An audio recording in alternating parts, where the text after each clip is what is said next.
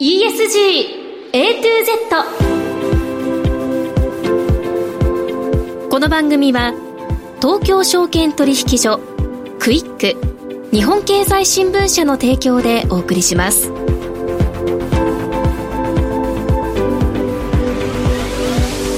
皆さんこんにちは滝口ゆりなです。12月26日月曜日のお昼皆さんいかがお過ごしでしょうか？この番組は ESG A to Z というタイトル通り近年世界規模で関心が高まっている ESG を A から Z までつまり入門編から応用編まで全てお伝えする番組です。ESG とは E Environment 環境 S Social 社会 G Governance 企業統治この3つの頭文字を取った略語で企業が持続的な成長を目指すために必要とされている課題です。本日のメニュー紹介です。最初のコーナーは ESG 投資のツボ。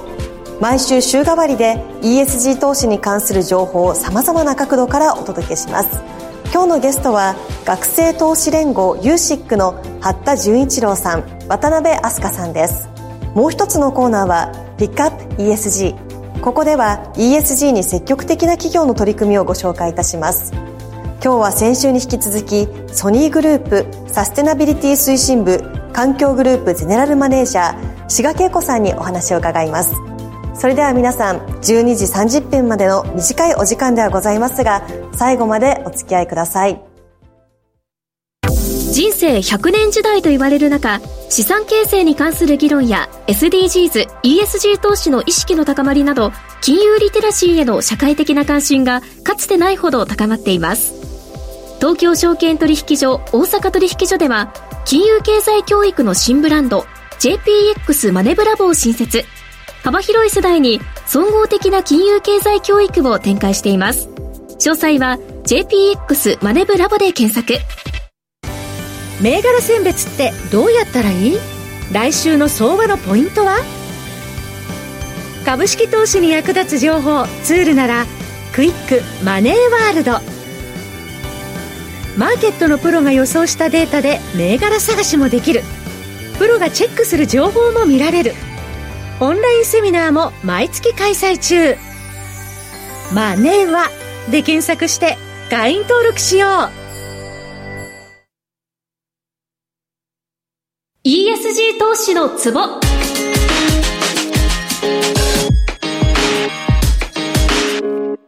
週替わりで ESG 投資に関する情報をさまざまな角度からお届けします。今日は学生投資連合 USIC の八田純一郎さんと渡辺飛鳥さんにお越しいただきました。お二人ともよろしくお願いします。よろしくお願いします。まあ、ESG 経営を行う上でステークホルダーと適切な関係を維持するために、まあ、コーポレートガバナンスコードを必要とされてますがこのコーポレートガバナンスコードの重要な要素である社外取締役ですね。これについて、まあ、上場企業には選任のが義務付けられていますで社外取締役の義務化は企業統治の強化につなげる狙いがあるものですけれども同時に社外取締役の質を向上させることなど必要になってきますけれどもこのテーマについていかがでしょう？渡辺さんどうでしょうか、まあ、おっしゃる通りこの ESG 投資というのがですね世の中という流れにおいて、まあ、とても重要視されつつあるというのは間違いないと思いますし、まあ、ESG 投資が掲げる目標というものに我々がまあ鋭意取り組むというのは間違いなく正しいことではないのかなと考えています。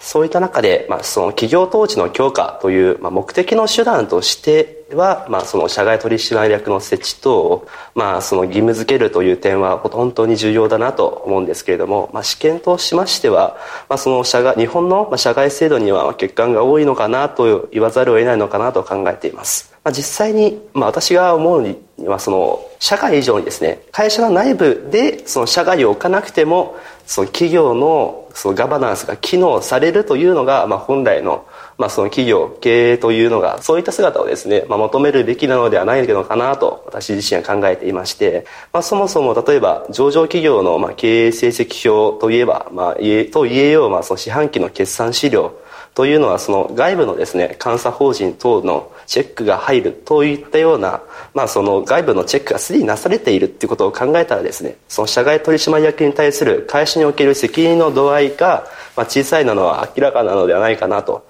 でさらに言えばその責任の小ささで仕事の少なさこそがその社外の質とっていうが低下して、まあ、複数の上場会社の社外を兼任する等の人間等が生まれたりもしくはその社外をですね紹介することでビジネスとしてしている会社が生まれたりとは他にもですねまあ、観光庁との、ま、入札や発注などがある、ま、企業等ではその官僚の再就職の場としての政治的な意味合いのある役職になっている等のですね、まあ、そういった形、まあ、本来求められるべき姿というのが実際に果たされているのかという点において我々はよく考える必要があるのではないかなと考えています。ではその質を向上させるためには我々がどのような手段が取れるのかというのがまあ、すごい考えるべきものなのかなと私自身思うんだ思うんですけれども、まあ、一概にまあこういったものが良いという、まあ、そういった方向にするのが良いのではないかなと考えています、はい、日本特有の問題というふうにおっしゃられてましたけど海外だとうまく機能しているというふうに見てますか？そうですね。海外の事例等もそうなんですけれども海外においては、まあ、その実際日本以上にですね会社のものは誰のものなのかという点においてその実際に株主ファンド等がですね取締役等に派遣して実際に経営を、まあ、アクティビストっていうんですかねそういったその活動と一環として企業ガバナンスの強化というのにすごい欧米等では社外という職業がとても積極的に機能していると私自身は思っています。ただその日本では実際に会社というのは誰のものなのかと考えた際にですねさまざ、まな意見がある、まあ、公益という考えも私自身大切だと思いますしまあ、そういった中で、まあ、その社外というのがどういった姿が求められているのかというのは、まあ、欧米を比較することも重要なんですけれども、まあ、その日本独自という観点で考えることも重要なのではないのかなと考えます。はい、ありがとうございます。そして経産省が実施した日本企業のコーポレートガバナンスに関する実態調査というものがありますがこれによりますと社外取締役が株主機関投資家との対話エンゲージメントを行うことに関する会社側から見た課題ですね。こちらについておよそ3割が社外取締役にあるエンゲージメントの必要性を感じないであったりおよそ2割が事業内容や経営戦略などに関する社外取締役の知識や理解が十分でない。また社外取締役が話す考えが会社の方針と異なっていて投資家に統一的な内容が伝わらないことが懸念されるっていったこういった問題意識が出てきてるんですけれども企業側と社外取締役側の認識の相違などを是正していって組織内の情報を共有すること重要になってくると思いますけれども同時に、ま、社外取締役には独立性の確保というのは求められてますよね。このもう第三者でありながら経営にしっかりとコミットしていくといったところこのバランスが重要となってくると思うんですけれどもどんなところがポイントだなというふうに八田さん見てますか？はい。学生の立場から申し上げられることはそもそも今企業に求められている取締役とは何か、まあ、それを踏まえた上で社内ではなく、まあ、社外という冠を有する社外取締役には何が求められているのかというそもそも論から私なりに触れたいと思います、まあ、取締役と聞いて学生の私あるいは一般の理解も同様かもしれませんが、まあ、企業の偉い人を思い浮かべます、まあ、偉いとは何かを分解するのであれば監督と執行両方にない権限がたくさんある状態かなとまあ直感的には思います。まあ、資本市場の発達とともに、まあ所有と経営の分離がなされましたが、まあ、現在は監督と執行の分離という、まあ、新たなフェーズに差し掛かっており、今、企業に求められている取締役は、監督に重点を置き、取締役会やモニタリングモデル型が目指されているわけです。まあ、巨大な組織である上場企業において、まあ、ガバナンスを強化するには、監督と執行の分離が必要であることは、直感的に理解できますが、その分離を制度面や人材面で担保できるのかという問題が生じます。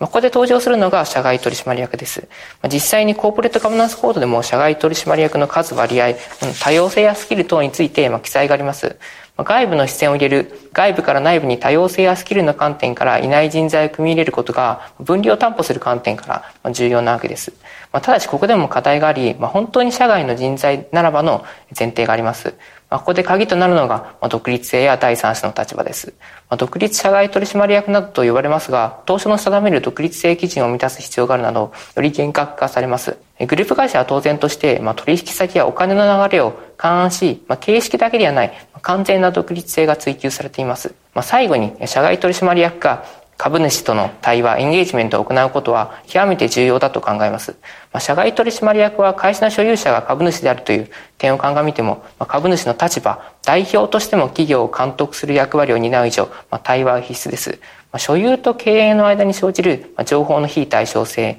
目的の異質性のエージェンシー問題を解消する点においても社外取締役の役割が期待されており資本コストという点でも情報の非対称性や経営者と株主の間の信頼不足が資本コストを高めることからその橋渡し役を担っていることは企業としても望ましいのではないでしょうか。はいありがとうございます。そのプライム上場企業においては取締役会の3分の1以上をその他の市場区分においては2名以上独立社外取締役に選任すべきとしてますけれども経産省が実施したコーポレートガバナンス改革に関わる内外実態調査によりますと日本の取締役会における社外取締役の割合およそ37%アメリカでは58%イギリスではおよそ63%ということなので主要国と比べると低いようなんですけれどもこのことに関しては畑さんどうでしょう？はい、もちろん数割合ベースでも増加を目指すことは重要ですけども渡辺君が先に触れたように社外取締役の質向上との、両立も課題であり、まあ、急速にガバナンス改革が進んでいることを鑑みても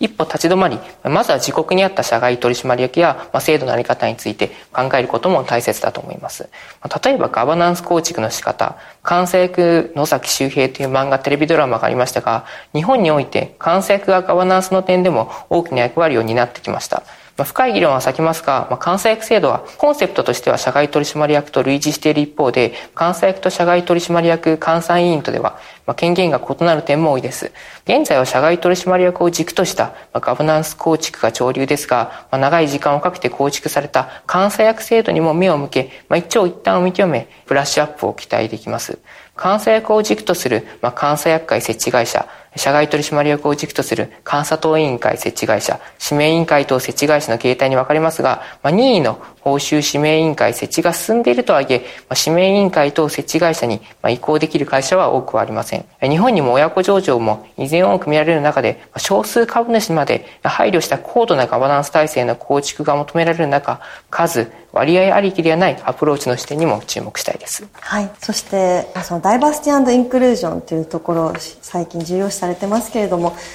女性取締役の割合についても見ていきたいと思います。日本はおよそ5%なのに対して、フランスはおよそ41%、イギリスがおよそ27%となっているということで、これも主要国と比べるとかなり低い割合になってるんですけれども、渡辺さん、この数字に関してはどうでしょう？これは試験ではあるんですけれども、何の問題もないのではないかなと考えています。こういった議論をする際にですね、重要なのはなぜその数字なのかという原因を考えることなのではないのかなと考えます。まあ、例えばその日本と欧米というのはですね明らかにその社会的構造歴史的な背景というのが明らかに異なります、まあ、その米国の場合ですと1970年代から80年代にかけて、まあ、女性の進出という社会への進出というのがとても促進されそこからまあ今に至るわけなんですけれどもまあ、日本はですね米国や、まあ、欧米諸国との社会への進出の度合いという点で、まあ、比べるのであれば、まあ、すごい遅れていたというのは否めない現状なのかなと、まあ、現状と過去、まあ、その2点をですね踏まえた、まあ、議論が、まあ、まずは必要なのかなと考えます。で、まあ、その結果ですね、まあ、日本のこの終身雇用という、まあ、形態における最後の晴れ舞台ともされているようなその取締役という役職にですね、まあ、女性がすぐに就くというのはですね、なかなか難しいというのが、まあ、現実であり、まあ、明白なことなのかなと私は考えています。まあ、ですので、まあ、今のですね、まあ、社外もしくは取締役の数値として、まあ、日本と欧米の差に開きが出るというのは当然なのかなと考えます。この数字に対してですね、まあ、フォーマティブアクション等を講じることも、まあ、手段の一つなのかなとはあるんですけれども、まあ、何事もその急進的な動きというに対して、まあ、日本のような、まあ、保守的な組織というのは、まあ、アレルギーを起こしやすいのかなというのが世の常ということを踏まえるに、まあ、その時代の流れ、時の流れに、まあ、身を任せるのが良いのではないのかなと思います。実際にですね、昨今の女性比率というのは、まあ、新入社員を中心に高くなりつつあるのが、まあ、現状だと思いますし、2015年のアベノミクスにおける女性の管理職比率等のですね、法整備も最近はとても活発に促進されつつあると私は考えています。まあ、そういった形ですね、まあ、管理職比率が上昇するにつれてですね、その流れできっと、まあ、取締役に適任な女性が誕生するのではないかと、そういった世の中の流れというのを期待しています。はい、わかりました。今日は学生投資連合ユーシックの八田純一郎さんと渡辺飛鳥さんにお話を伺いました。ありがとうございました。ラジオは一方通行ではありません。パーソナリティと聞いているあなたの心が合わさって、その瞬間に合う心地の良い世界が作られています。あなたが気分を上げたい時やリラックスしたい時、ちょっと寂しい時やぼーっとしたい時など、その時の気持ちにぴったりな音や声を準備してあなたをお待ちしています。ラジコはどんな時も居心地の良い場所でありたい。聞く場所が家だって移動中だって海や山でもあなたが耳を傾けるだけでそこが一番の場所になるように。心が整えば今日も明日もきっといい日になる。さあ、心地の良い声を浴びていきましょう。世界を広げる音があるラジコ。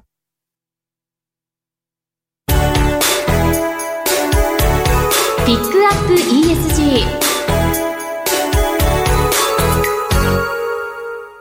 ESG に積極的な企業の取り組みを詳しく伺います。今日は先週に引き続きソニーグループサステナビリティ推進部環境グループゼネラルマネージャー志賀恵子さんにお越しいただきました。志賀さんよろしくお願いします。よろしくお願いします。前回はソニーグループで最も重要なマテリアリティ項目の一つに特定されている ESG 経営の根幹となる環境分野の方針や計画、また気候変動領域での環境負荷ゼロに向けた取り組みについてお話を伺いました。今回は環境負荷ゼロに向けた資源に関する取り組みやソニーのテクノロジーやエンターテインメントを活用した環境への取り組みについて詳しく伺っていきます。それではまず伺っていきますが、ソニーでは資源を有効利用するための取り組みを行っていらっしゃるということなのですが、詳しく伺えますでしょうか？はい。私たちはソニーの事業活動における新規の資源の投入量を最小化するために、え重視する資源というのをあの特定して、えその新規材料の利用量のゼロを目指しています。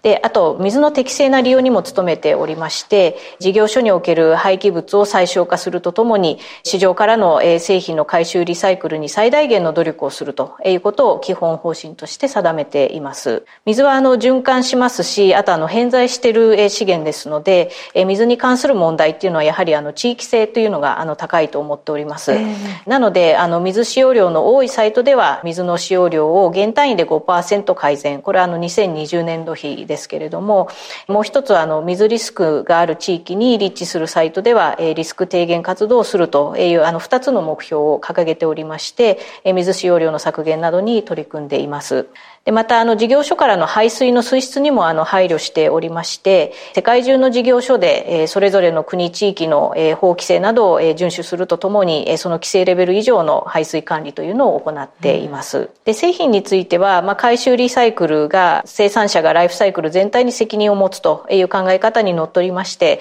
製品のリサイクル配慮設計、あと使用済み製品の回収リサイクル、そして、世界各国及び地域にあった、リサイクルシステムの構構築というものに取り組んでいます。で、さらにですね、あの、製造者としての社会的責任というものを、え認識して、え世界各国及び地域のリサイクル法規制を遵守することに加えまして、えソニー独自の回収リサイクル活動も積極的に推進しています。はい。2025年度までに新たに設計する小型製品のプラスチック包装材を全廃される予定とも伺いましたが、はい。はい、あの、これについては大きく2つの視点で、あの、対応を進めています。はい。えー、一つは、あの、包装材の設計において、て、根本的な設計の見直しをして、プラスチック包装部材をなくすということ。はい、えもう一つ、あの、プラスチックからあの紙のようなですね、代替材料への置き換え、こういったようなことを進めています。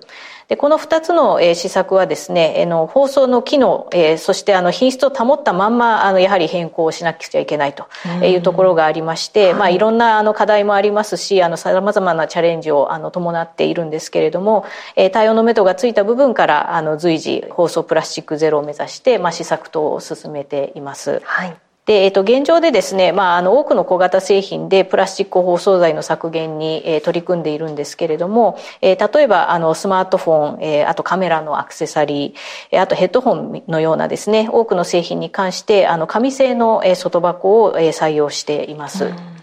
で、えっと、さらに進んだ例としては、えー、ソニーが独自に開発をした、えー、紙素材で、えー、オリジナルブレンドマテリアルというのがあるんですけれども、はい、えー、こちらはあのヘッドホンやあのスマートフォンの、えー、パッケージに、えー、採用しています。で、えー、それをすることであの塗装パッケージにおけるプラスチックの、えー、不使用というものをあの達成しています。はい、でちなみにこのオリジナルブレンドマテリアルなんですけれども、竹、サトウキビ、あとあの市場から回収したリサイクルペーパー、えー、これらをあの素材にした耐久性の高い紙素材になっています。はいで、まあ、バージンプラスチックよりもあの環境への負荷を抑えることができますし、あらゆるあのパッケージに最適化できるというあの特徴がありまして、それに加えてあの他の紙と一緒にですね、あの回収に出すことがあのできますので、でね、リサイクルもしやすいと。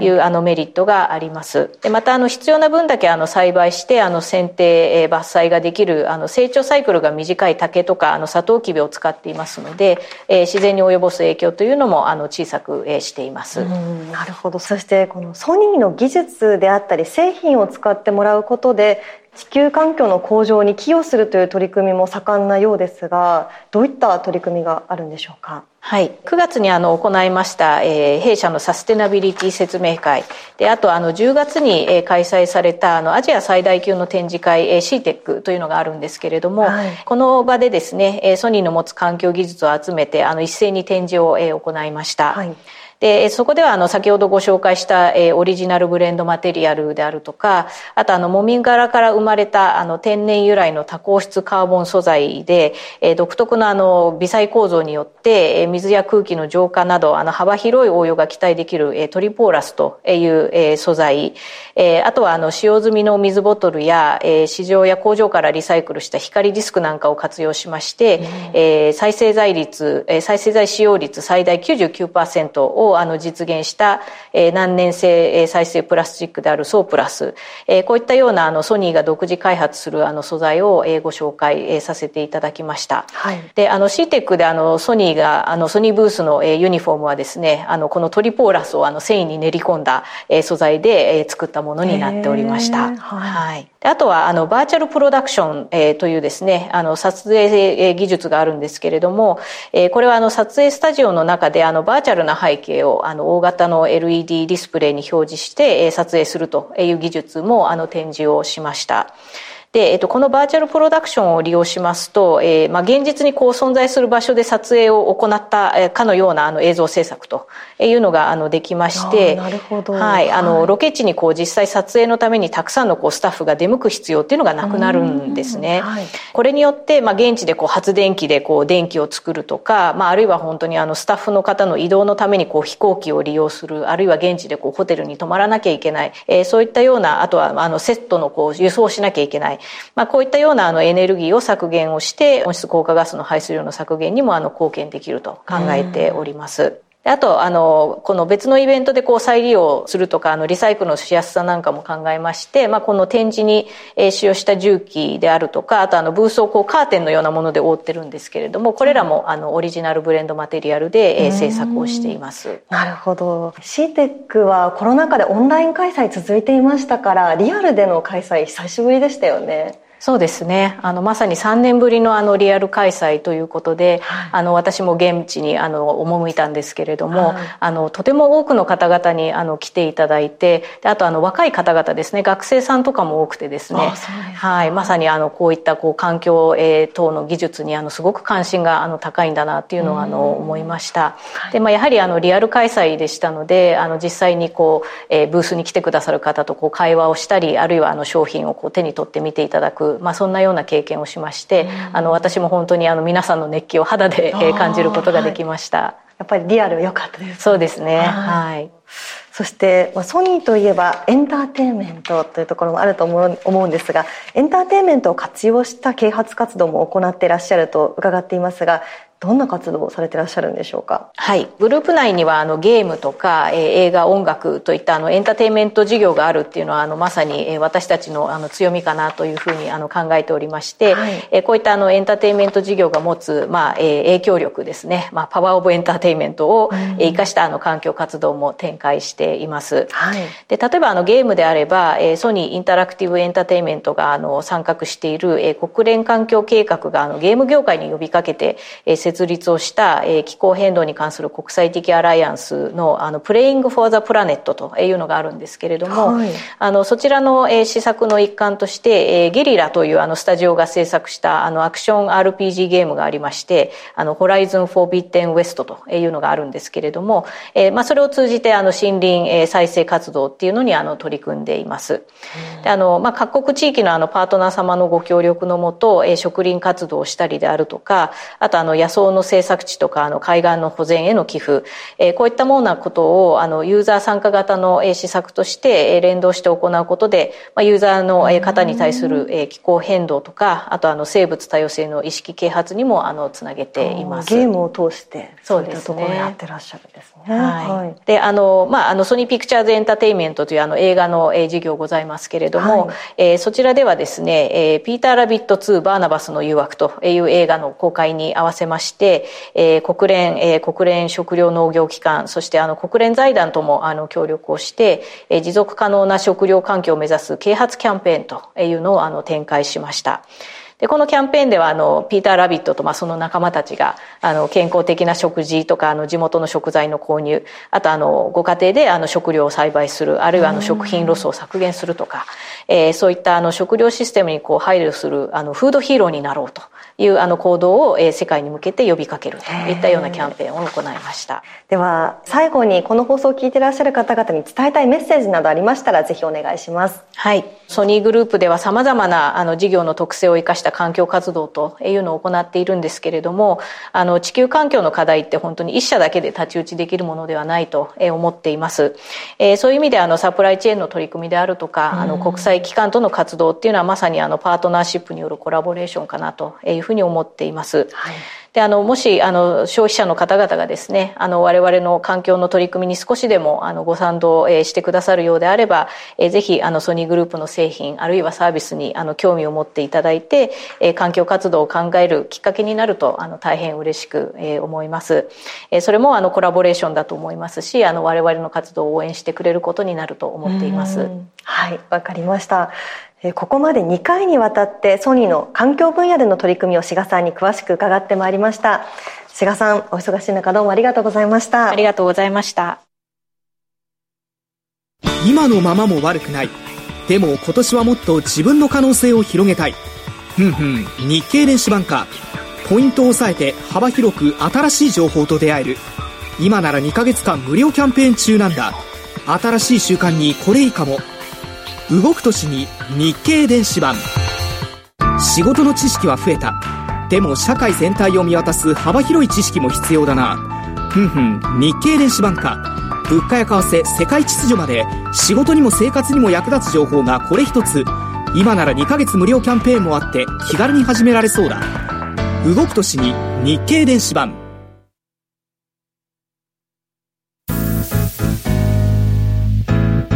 ESG A to Z この番組は東京証券取引所クイック日本経済新聞社の提供でお送りしました。投資に関する最終決定はご自身の判断でなさいますようお願いします。ESG A to Z あっという間のエンディングのお時間です。今日の前半は学生投資連合ユーシックの八田純一郎さんと渡辺飛鳥さんにお話を伺いました。そして後半ではソニーグループサステナビリティ推進部環境グループゼネラルマネージャー志賀恵子さんに ESG の具体的な取り組みについて伺いました。今日の放送は皆さんの投資の参考になりましたでしょうか？ここまで滝口ゆりながお伝えしました。それでは皆さん良い年末年始をお過ごしください。